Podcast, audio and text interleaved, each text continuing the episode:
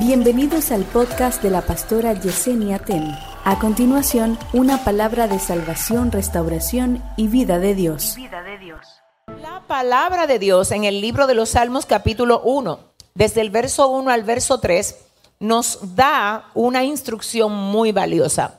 Esta instrucción tiene tres vertientes y yo quiero que todo el que llegó aquí reciba esto como si fuese como si fuese un manual de instrucciones resumido para ti, para que te vaya bien. A veces nosotros queremos tener resultados distintos haciendo lo mismo. Y la verdad es que nadie que no cambia, que no hace cosas distintas, va a haber cosas distintas. Porque si no te gusta lo que tú estás recibiendo, entonces lo que tienes que examinar es lo que tú estás dando. La verdad es que tú recoges lo que tú sembraste. Así que si lo que estás recogiendo no te gusta, el asunto no es ponerte guapo o airarte por lo que estás recogiendo, es cambiar la siembra. Porque en el momento que cambias la siembra, inmediatamente la cosecha será diferente.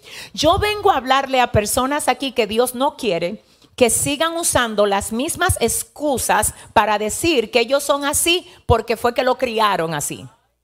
O que son así porque fulano los hizo hacer lo que son o ser lo que son. Nadie puede hacer que tú seas algo a menos que tú no se lo permitas. Lo que el otro hace no te puede afectar a menos que tú se lo permitas. Tú no puedes controlar lo que nadie hace. Eso es imposible, tú nunca vas a controlar lo que alguien hace, pero tú sí puedes decidir cómo lo que hace te afecta o te deja de afectar. En otras palabras, si lo que está fuera de ti tiene acceso a ti, es porque tú le diste acceso.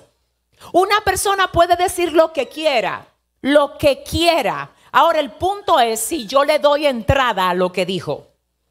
Yo no controlo lo que dice, yo lo que controlo es si decido que entre a mí. Yo no, yo no puedo controlar lo que hace, pero yo controlo si me afecta o no me afecta. Hay gente aquí que tiene que dejar la sensibilidad que tiene de forma extrema, donde todo lo que le dicen le afecta. Cuando tú estás afectado, se afecta todo lo que tú puedes producir cuando tú estás sano. Entonces aquí el tema es que hay gente que puede hacer mucho más de lo que está haciendo, pero se dejó afectar. Se dejó afectar internamente por algo que le hicieron externamente. Entonces, eso quiere decir que quien le abrió la puerta a lo que pasó afuera fuiste tú para que entrara adentro. Entonces, lo primero que vamos a hacer ahora es identificar a que tú nunca debiste de abrirle la puerta. Vamos a ver qué es lo que está ahí que yo me equivoqué cuando dejé que entrara y eso no significa mi final, porque si puedo ver qué es, entonces lo puedo sacar.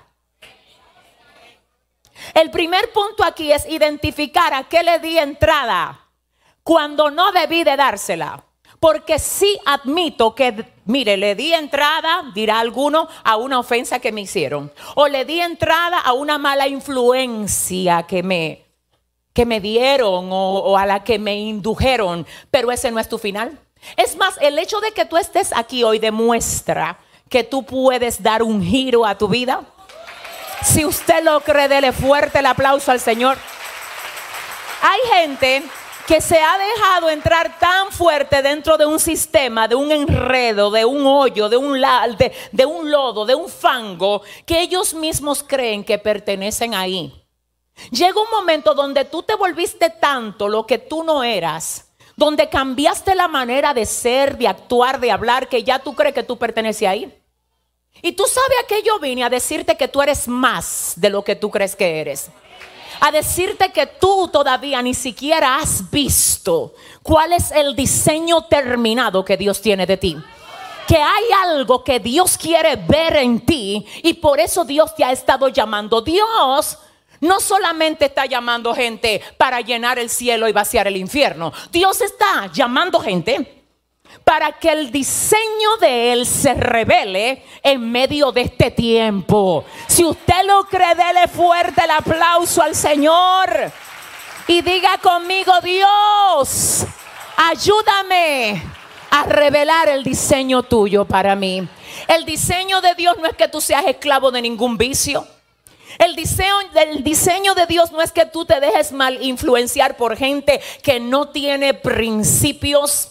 El diseño de Dios no es que tú te dejes derribar por tus errores. El diseño de Dios no es que tú te deprimas por lo que te está pasando.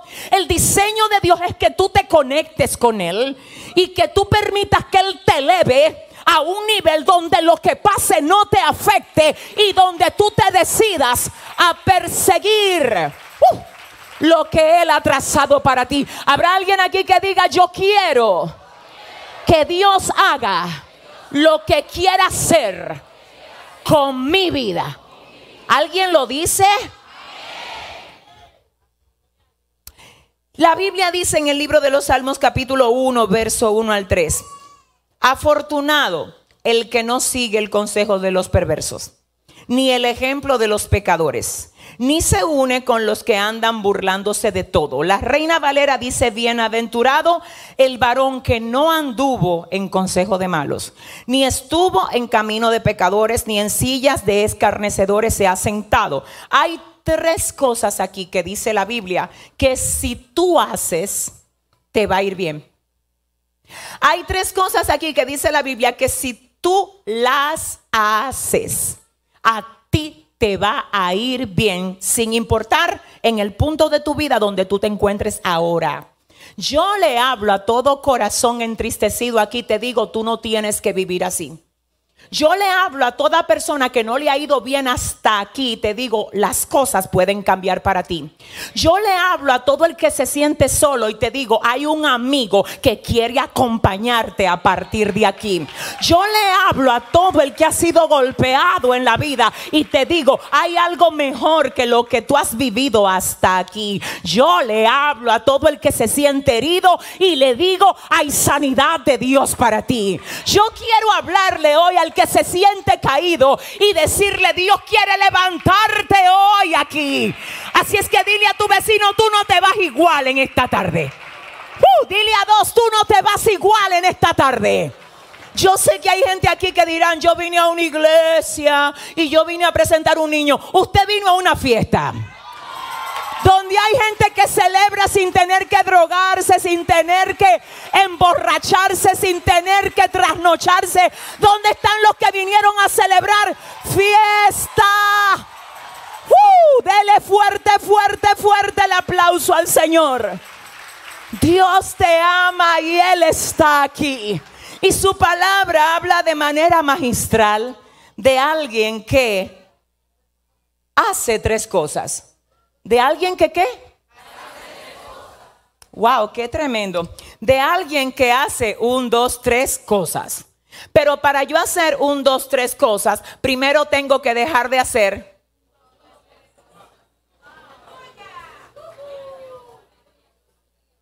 Esto está tremendo. Este hombre que la Biblia habla aquí hace tres cosas, pero no las puede hacer hasta que no deje de hacer otras tres. Es decir, que antes de tú hacer lo correcto, primero vas a tener que dejar de hacer lo incorrecto. No puedes hacer lo correcto mientras haces lo incorrecto. Tampoco puedes esperar que haciendo lo incorrecto te toque recibir el resultado de la gente que sí está haciendo lo correcto. Y luego no puedes llamar culpable a Dios, ni al diablo, ni a tu familia. No, el responsable eres tú porque tú eres el responsable de si sigues en el camino torcido o si a partir de hoy dice cambio la ruta y me decido hacer lo correcto. ¿Habrá alguien que dice amén? Si ese es el aplauso a papá, mejóralo. Hay tres cosas que este hombre hace y antes de hacerlo tuvo que no hacer tres cosas. Lo primero que no hace es que no anda no anda en consejo de malos. Me detengo aquí.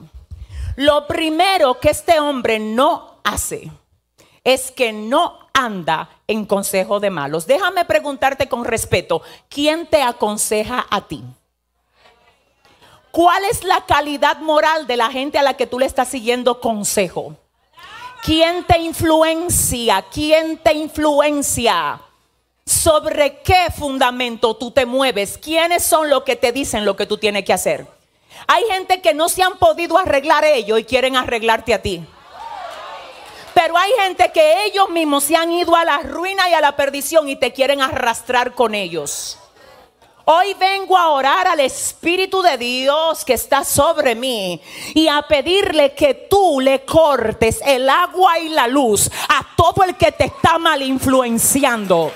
Que desde hoy el consejo que llegue a tu vida sea para guiarte a lo que te conviene y a lo que Dios quiere para ti y para tu casa. Hay gente que por dejarse mal aconsejar han destruido familia. Han perdido trabajo han perdido oportunidades, se han enfermado, han caído preso han perdido todo lo que por años han edificado. ¿Por qué? Por causa de un mal consejo. De hecho, hay gente aquí ahora que le están mal aconsejando. Cuidado, que es que de verdad hay gente que no tiene cómo darte un buen consejo a ti. Es que no tiene los depósitos internos para darte la palabra que tú necesitas.